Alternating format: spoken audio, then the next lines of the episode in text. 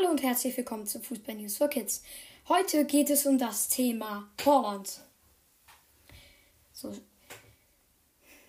Kommen wir zur Torgefahr. Letzte Saison hatte Holland ja 18 Saisontore. Also ich finde das ziemlich stark. Seine Geschwindigkeit lässt ihn da noch viel torgefährlicher.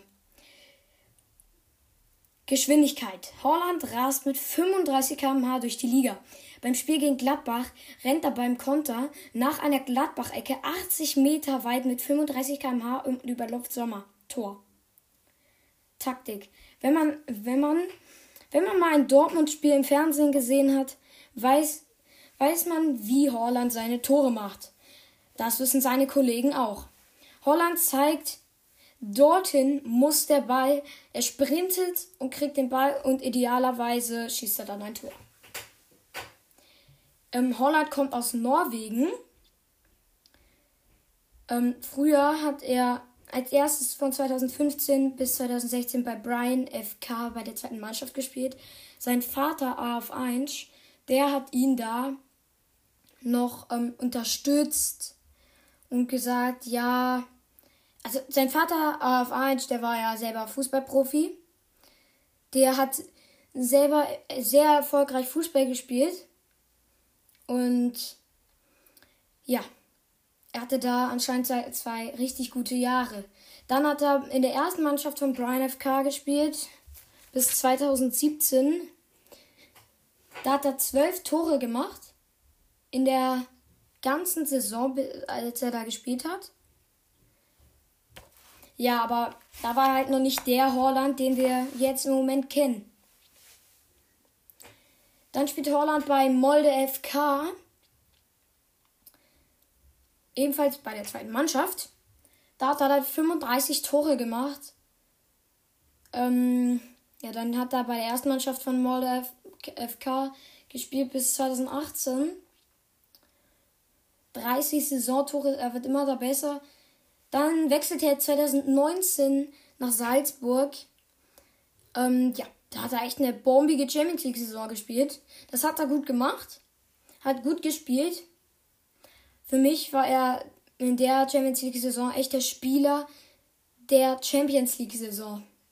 Dann 2020 spielte er bei den Russen aus Dortmund. Perfekt, damit, perfekt spielt er. In seinem Debüt 4,9 Kilometer gelaufen. Hatte nur drei Torschüsse und drei Tore.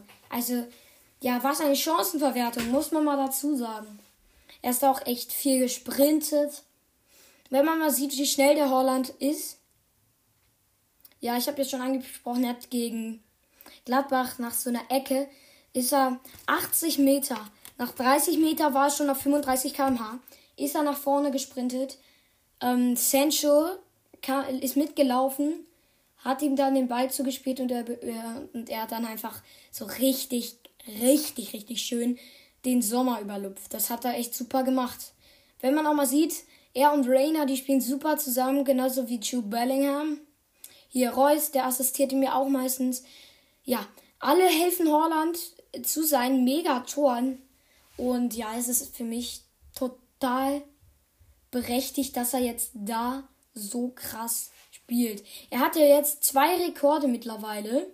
Der jüngste Schütze mit, mit einem Viererpack, das hat er ja jetzt am letzten Spieltag vor einer Woche gegen Hertha geschafft. Da gab es ja auch das Mokoko-Debüt. Hat er ein schönes Debüt gefeiert. Hat er gut gespielt. Ähm, ja. Holland hat halt vier Tore gemacht. Das war sein erster Viererpack. Ja. Und weil er erst 20 ist, war es der erste Viererpack eines 20-Jährigen. Jüngster Spieler mit 20 Toren, ebenfalls sein Rekord. Den hat er, ich meine, sogar schon am ersten Spieltag dieser Saison geknackt. Äh, ja. Seine Titel war, da hat er ja das österreichische Double mit Salzburg gewonnen. Bei Brian FK und Molde FK hat er leider gar keinen Titel gewonnen. Sehr schade, aber auch nicht schlimm.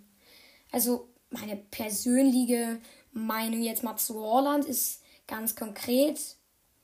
Holland wird in den nächsten Jahren sicherlich zu einem der Weltstars gehören, so Lionel Messi, Ronaldo-mäßig, eher so. Ähm, oder auch so Lewandowski-artig. In der Bundesliga wird er ja, locker einmal die Torjägerkanone gewinnen, also mindestens einmal. Und er wird irgendwann zu einem Top-Club wechseln wie Real, Barca, Juve und Bayern und sowas. Real wollte, will ihn ja schon diese Saison in der Winterpause kaufen. Ähm, ja, aber wer so bombig spielt, da darf man auch gerne schon mal zu Real Madrid wechseln, von mir aus gesagt. Also von mir aus kann man das echt machen.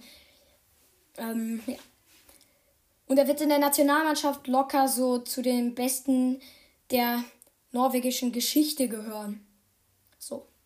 Das war's heute von Fußball News for Kids. So.